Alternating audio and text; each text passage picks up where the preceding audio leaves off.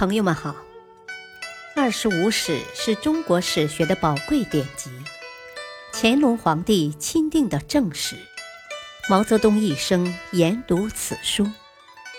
欢迎收听《二十五史》珍藏版第八部《南齐书》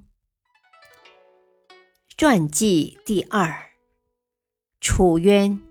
萧子良，一楚渊，出生公元四百三十五年，卒元四百八十二年，字彦回，河南阳翟人，今河南禹县。父楚战之，宋孝武帝时官至中书令、丹阳尹。楚战之先后娶武帝第七女史安公主、第五女吴郡公主为妻，但楚渊非两位公主所生。即楚战之之死，有两储宝物放在楚渊生母郭氏处，吴郡公主前来索求，郭氏不给，两人争执不下。楚渊对母亲说：“哎，有燕回在。”何愁财物不来呢？因些许宝物而治家失和，大可不必呀。楚渊少有清誉，连稍长，相貌堂堂，风度翩翩，娶文帝女南郡公主，拜驸马都尉，立秘书丞，尚书吏部郎。前废帝时。山阴公主见楚渊气质雅素，就去废帝那里请求让楚渊侍奉自己。楚渊侍奉十几日，任公主百般挑逗，皆正襟危立，见色不乱。刘裕为湘东王时，见楚渊美容止，抚养进退，颇有风范，就倾心接引，成为至好的朋友。刘裕即帝位，对楚渊更加信赖。明帝病重，将正任吴郡太守的楚渊急召入宫。明帝说：“我病情危急，所以召见你，是打算让你穿黄棉袄。黄棉袄是乳母的服装，以即向他托孤。”不久，明帝病情好转。便与楚渊谋划除掉建安王刘修仁，楚渊认为不可。明帝大怒道：“哼，你是个呆子，不足与你共计大事。”楚渊惧怕，只得从命。于是明帝以他为吏部尚书。遴选吏部期间，楚渊颇为刚正。有一人求官。与袖中藏一金饼贿赂，并对他说：“没有人知道。”楚渊回答说：“你若有才能出任此官，就无需凭借此物了。如果一定要我收下，那我只好上奏圣上了。”此人大惧，收金而去。太裕三年（公元472年），明帝病重。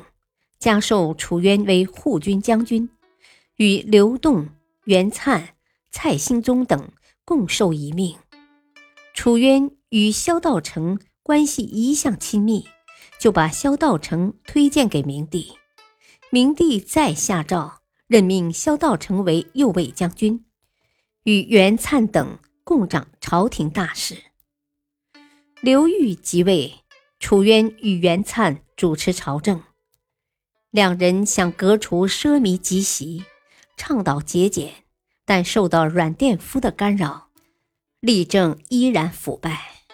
及贵阳王刘修范起兵，楚渊将护卫京师的大权交予萧道成，致使萧的书位猛增。事平之后，楚渊虽加官尚书令，可朝中一切大权都控制在萧道成的手中。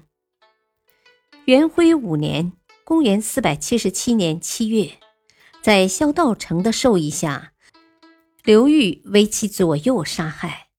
次日，萧道成全副武装，召集楚渊等人入宫议事。